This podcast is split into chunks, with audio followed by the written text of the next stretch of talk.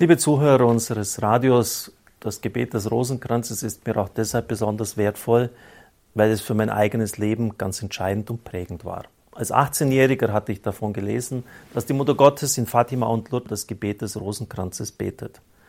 Naja, ich gebe es ja ganz offen zu, als 18-Jähriger hat man alles andere als den Rosenkranz im Kopf. Da gibt es viele andere Dinge, die wichtiger sind.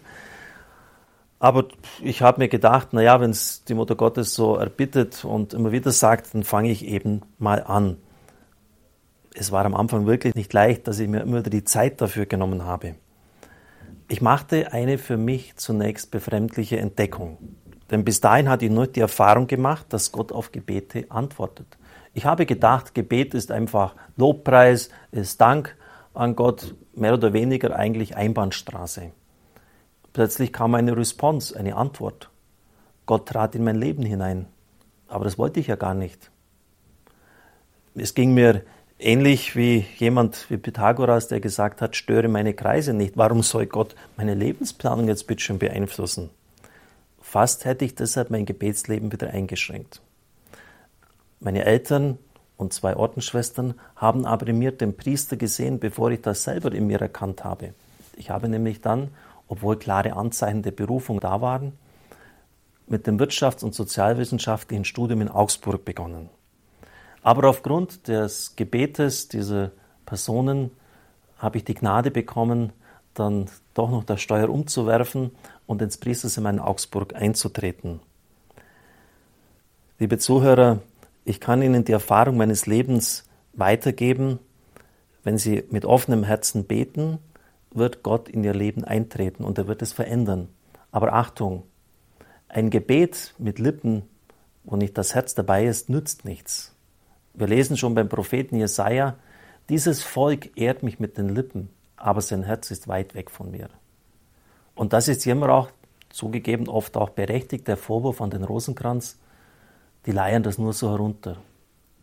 Man spürt es, wenn man eine Kirche betritt oder eine Kapelle, ob eine Gebetsatmosphäre da ist oder nicht, ob die Leute bei der Sache sind oder ob sie es einfach nur runterspulen. Ein Rosenkranz ohne Meditation, ohne innere Schau auf die Geheimnisse ist nach Papst Paul VI. ein Leib ohne Seele, ist tot. In einem von viel Arbeit und Hektik erfüllten Alltag, und da kann ich ein Lied davon singen, bringt er Ruhe und innere Gelassenheit. Im Lauf der Jahre habe ich es gelernt, mir einfach dafür Zeit zu nehmen, besonders auch wenn viel zu tun ist. Ich bin mir sicher, dass die Krise der Kirche, die wir derzeit durchleben, auch eine Krise des Gebetes ist.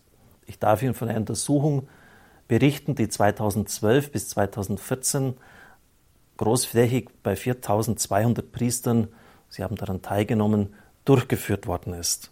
Nur 58 Prozent von ihnen nehmen sich ein und mehrmals täglich Zeit für ein Gebet, fast die Hälfte also nicht für ein persönliches Gebet.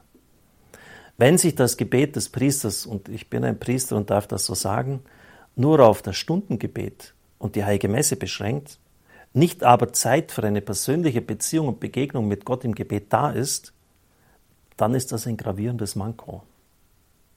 Dann fehlt etwas Entscheidendes. Dann fehlt auch die Freude der Begegnung mit Gott. Und wenn dann noch ein überfordernder Arbeitsalltag da ist, ist es nur noch eine Frage der Zeit, bis man das nur noch als Job erledigt oder sich etwas anderes sucht. Das gilt für die Kirche als Ganzes. Es gilt für jeden Einzelnen. Papst Franziskus hat den Finger auf die Wunde gelegt, wenn er sagt, in vielen diözesanen Verwaltungssitzen ist die Atmosphäre kalt und geschäftsmäßig und manchmal kann man dort die Abneigung gegen den Rosenkranz und die Anbetung kaum verbergen. Mahnende Worte des Papstes. Nehmen wir sie ernst.